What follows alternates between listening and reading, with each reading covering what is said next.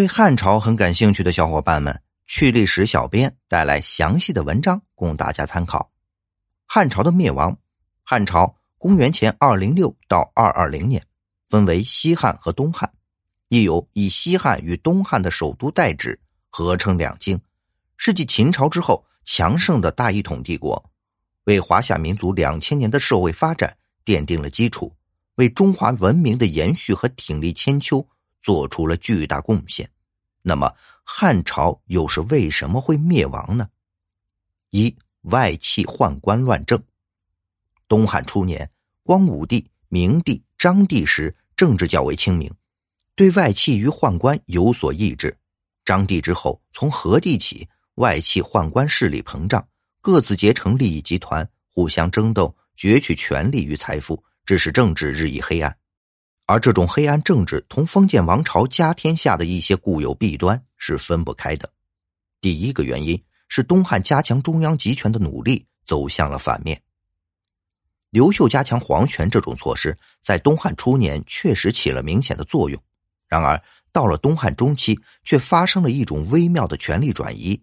尚书台职威权重，既拥有实际权力，又便于皇帝控制。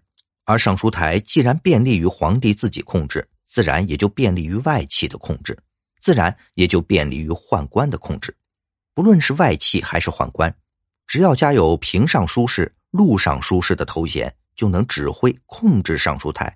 而一旦控制了尚书台，就等于把国家政权掌握在了自己手中。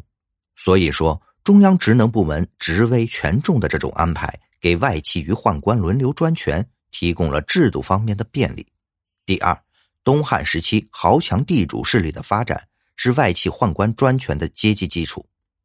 豪强地主的势力到东汉中期更为发展，他们在经济上抢占土地、争夺人口，就必然在政治上争夺权力。东汉的外戚一般都是功臣宿将、名门大族，他们是豪强地主上层的代表。东汉的外戚主要有马、窦、邓、梁四大家族。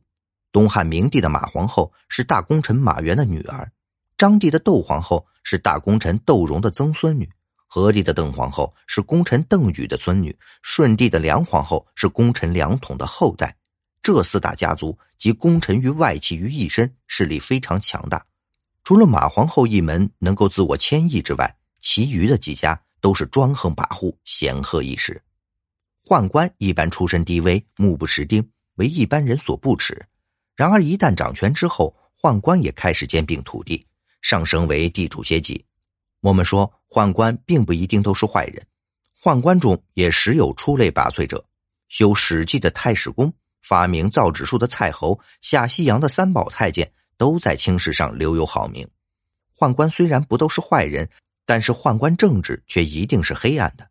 这是因为，第一，宦官深受腐刑，性情上变态。对社会、对正常人存在着仇视心理。第二，宦官没有后代，因此也就不受道德观念的丝毫约束。第三，宦官出身低微，目不识丁，没有文化素养。第四，宦官只懂得送礼往来、阿谀奉承，而没有任何政治经验。东汉时期，宦官在政治上与外戚争夺，在经济上也疯狂的扩张，他们霸占土地，强取民财，掠取民女，胡作非为，民愤极大。宦官上升为豪强地主，但不为上层豪门及清流所看重，乃是豪强地主下层的政治代表。二娃娃皇帝太多，东汉后期的七八朝皇帝继位时都是娃娃。和帝继位时年十岁，安帝继位时年十三岁，顺帝继位时十一岁。顺帝死后，冲帝继位时只有两岁，到三岁时死了。继位的质帝只八岁，到九岁死了。继位的桓帝也只十五岁。桓帝之后的灵帝继位十年，十二岁，仍是个娃娃。皇帝年幼，必然是太后临朝，外戚掌权，作威作福。皇帝长大后，反过来要摆脱外戚控制，于是求助于宦官，通过宦官势力来消灭外戚势力。下一届小皇帝登基，外戚又得势，反过来又要消灭宦官势力，这样循环往复，把整个东汉王朝搅得不见天日。最终，宦官外戚两大势力在灵帝死后的火拼中同归于尽，东汉王朝也实际上一起完蛋了。三，黄巾起义导致地方武装兴起，中央失去控制。黄巾起义对东汉政权的打击其实是很有限的，因为中央并未派大规模军队去绞杀，而只是各地大地主、大官僚为了维护本土本乡的利益，建立起了地方武装。这些地方武装又很快发展为私人武装，使得原来的国家正规军也逐渐私人化，中央政权就被掏空了。